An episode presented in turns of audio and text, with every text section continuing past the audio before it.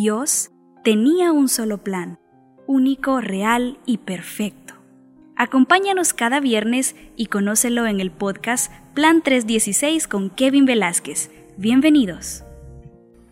Una semana más compartiendo con ustedes. En episodios anteriores hemos definido lo que es el amor, hemos conocido el código del amor de Dios y nos hemos llenado de esa seguridad de que su amor no nos va a dejar sin importar lo que atravesemos. Continuamos con esta serie de temas con el nombre Amor 360, recordándote que no hay forma que salgamos de su amor, porque su amor todo lo cubre. Y entrando en este tema de hoy, al cual he denominado ni aún la muerte, está basado en otro de los fragmentos que constituyen nuestro código, en Romanos 8, versículos 38 y 39, que dice, Por lo cual estoy seguro que ni la muerte ni la vida, ni ángeles ni principados ni potestades, ni lo presente ni lo porvenir, ni lo alto ni lo profundo, ni ninguna otra cosa creada nos podrá separar del amor de Dios que es en Cristo Jesús, Señor nuestro. En una ocasión unos extremistas religiosos tomaron por prisioneros a un grupo de cristianos que predicaban el Evangelio de Cristo en zonas donde es prohibida la, la predicación del Evangelio. Al tenerlos a todos de rodillas y siendo apuntados a la cabeza, les hicieron la siguiente pregunta. ¿Qué prefieres? ¿Negar a Jesucristo o morir? A lo que el cristiano contestó, jamás negaré a mi Cristo, estoy dispuesto a morir. Es más, gracias por enviarme a casa. Contra esa fe, nada ni nadie puede. Él tenía plena seguridad de que ni la muerte lo separaría del amor de Dios por medio de Cristo. De hecho, estaba con la certeza que la muerte no lo alejaba del amor de Dios, sino que lo acercaba, ya que iba a morar con su Padre. Es un tanto interesante con lo que el apóstol Pablo inicia su lista de cosas que no te podrán separar del amor de Dios, al decir ni la muerte, siendo esta lo único que debería poder separarte de la tierra de las personas que más amas. La forma en la que los novios inician sus votos en una boda es con la frase mientras tenga vida, y el pastor que está realizando la ceremonia les pregunta si están dispuestos a aceptar una serie de condiciones que son partes del matrimonio, y concluyendo con la frase hasta que la muerte los separe.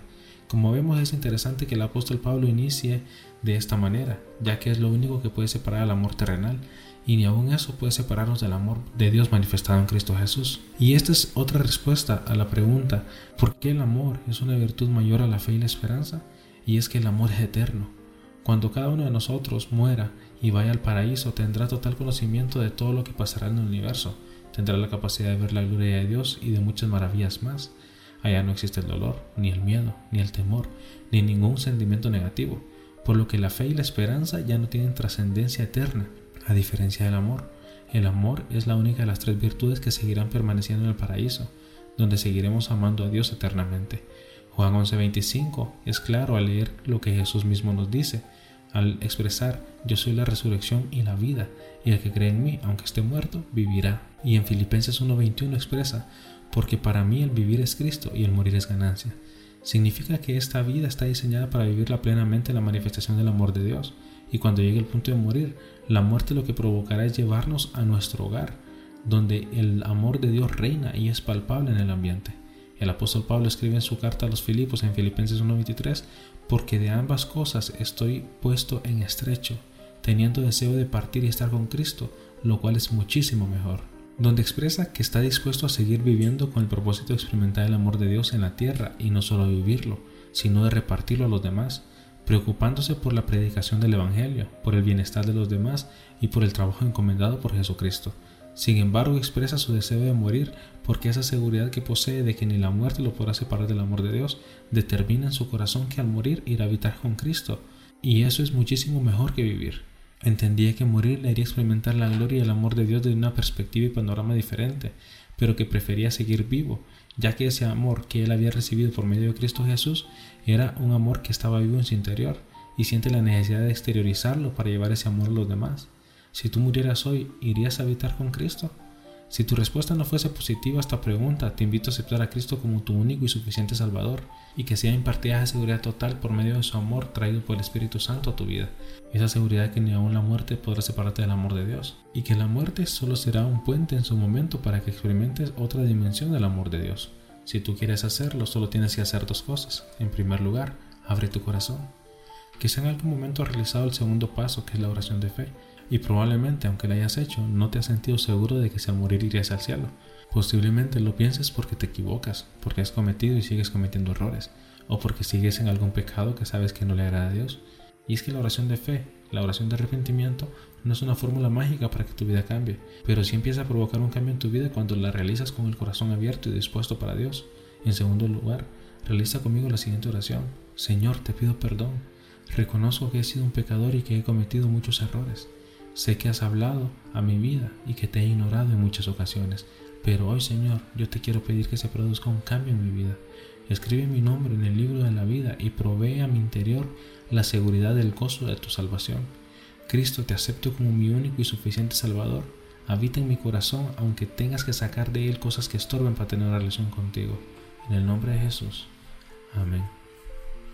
Si tú hiciste estos dos pasos o los habías realizado antes con tu corazón abierto, no importa los errores que hayas cometido o el pecado que has realizado, Dios es fiel y amoroso para borrar tu pecado y darte el don de la salvación. Cuando aceptas a Cristo como tu Salvador, el Espíritu Santo viene a habitar a tu cuerpo y lo conviertes en su templo y su morada volviendo atrás. En Romanos 5.5 nos dice, porque el amor de Dios ha sido derramado en nuestros corazones por el Espíritu Santo que nos fue dado. Al ser habitado por el Espíritu Santo, el amor de Dios es derramado en tu vida. Y ese mismo amor que echa fuera el temor te da la seguridad y plenitud que después de la muerte tú tienes lista tu morada junto a Cristo en el cielo. Decide vivir y contar las maravillas de aquel que te salvó y transmitir su amor a los demás pero también vive dispuesto a morir cuando el Señor te llame a su presencia, con total gozo por ir a habitar a ese lugar donde su amor es más palpable, su conocimiento es revelado y donde el dolor, temor, tristeza, soledad, ansiedad o cualquier cosa negativa se esfuman. Tal vez se vuelve difícil encontrar un testimonio que avale esta parte del amor de Dios que se vive después de la muerte, pero sí los hay. Don Piper es un pastor que tuvo un accidente automovilístico mientras volvía a casa de un seminario bautista al impactar fuertemente sobre un camión y que el camión pasara sobre el coche de Don Piper, donde él muere durante hora y media, hasta que a través de la oración de alguien Dios le devuelve la vida. Tras pasar una larga y dolorosa recuperación, nos cuenta su testimonio en el libro 90 minutos en el cielo, lo que vivió durante esos 90 minutos que estuvo muerto, y en diversas entrevistas describe lo que vio de la siguiente manera. Por un momento creí que se trataba de un sueño, pero fue la cosa más real que había sucedido jamás. Estaba frente a una magnífica y hermosa puerta, Recordé el pasaje de la Biblia que habla de la Nueva Jerusalén, donde menciona que ésta tenía un muro grande y alto con doce puertas, y en las puertas doce ángeles, y en ellas había nombres escritos que son los de las doce tribus de los hijos de Israel.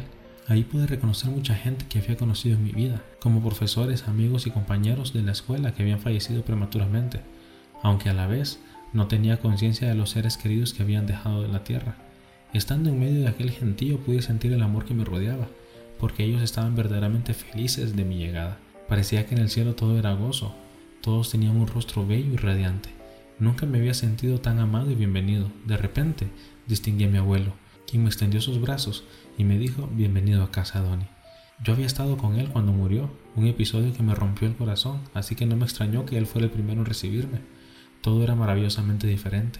La luz y la textura del cielo desafiaban a los ojos y a las explicaciones de la tierra. Una luz cálida y radiante me envolvió en el cielo, donde no hay luz artificial, pues Dios lo ilumina todo con su gloria. Esa luz era radiante y suave, pero a la vez fulgurosa. La luz no molestaba a mis ojos, todo lo contrario, era algo esplendoroso. Cuando miré a mi alrededor apenas podía entender los colores que eran impresionantes, eran tan vivos, deslumbrantes y nítidos. Todo era tan radiante como si estuviera en otra dimensión, cada tono superaba todo lo que había visto antes. Conforme entraba por aquellos bellos portones también pasé por capas de aromas, olores que nunca había percibido antes y pude ver una especie de ciudad celestial con calles de oro, un paisaje que la Biblia relata. Son cosas imposibles de explicar con palabras humanas. De repente escuché una música tan hermosa y angelical, la constante alabanza de los ángeles y los ciudadanos celestiales en coro. Era música como no había escuchado antes. Y era como varios tipos de música que sonaban al mismo tiempo, pero no había caos, porque todas glorificaban a Dios.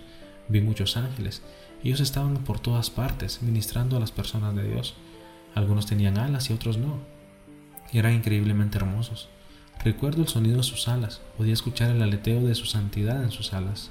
Los ángeles son magníficos siervos de Dios. Yo tenía la impresión de que ellos me estaban cuidando, y fueron ellos que me habían llevado a las puertas del cielo, en la distancia, al acercarme a las puertas del cielo, pude ver un arroyo de oro, y en la distancia se divisaba una colina, un pináculo alto y sublime, de lo que parecía ser una especie de ciudad.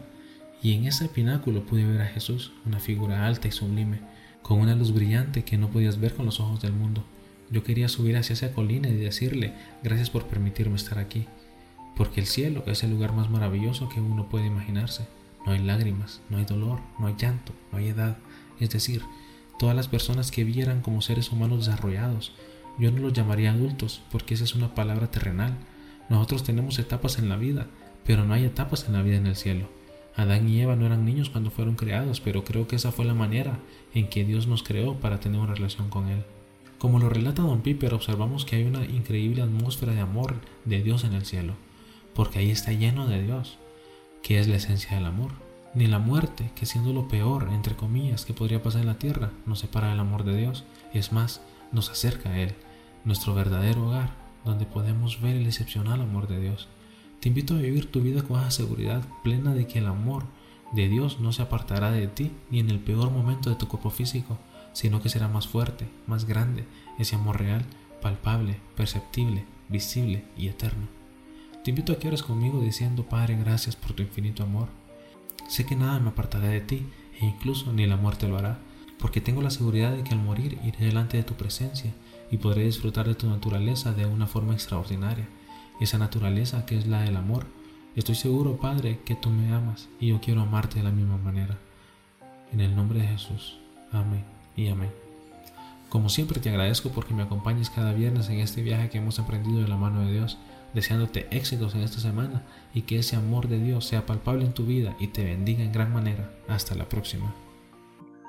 Gracias por acompañarnos. Suscríbete y comparte este podcast en cualquiera de nuestras plataformas digitales. Envíanos tus preguntas, comentarios o sugerencias al correo kevinvelázquezhn.gmail.com o a cualquiera de nuestras redes sociales. Nos vemos el próximo viernes.